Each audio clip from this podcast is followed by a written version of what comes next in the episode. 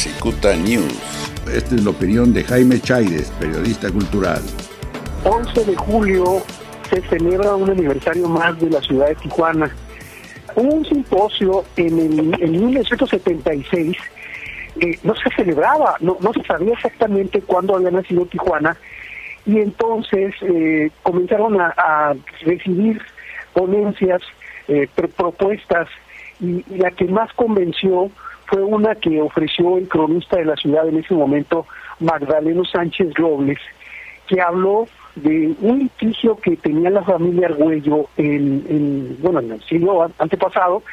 Eh, se pelearon porque don Santiago Argüello que era dueño del rancho de la tía Juana murió intestado entonces los hijos comenzaron a pelear por por, por la herencia.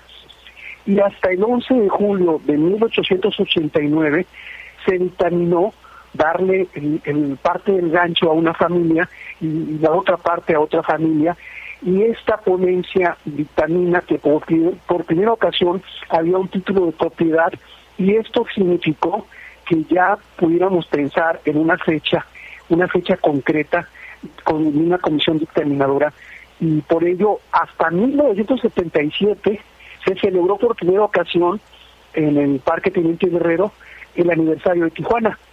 Y bueno, esta sería la primera ocasión que no se pueda celebrar ya con una fiesta formal, por obvias razones, por, de, por lo que estamos pasando, pero año con año, el 11 de julio, se celebra desde 1977 el aniversario de la ciudad de Tijuana. Es algo curioso, ¿no? Sí, habrá algunas celebraciones virtuales, por ejemplo, el tenor Marco Antonio Labastida y el pianista Jorge Villalobos van a tener un concierto virtual lo podemos ver por las páginas del de MAC, de Facebook.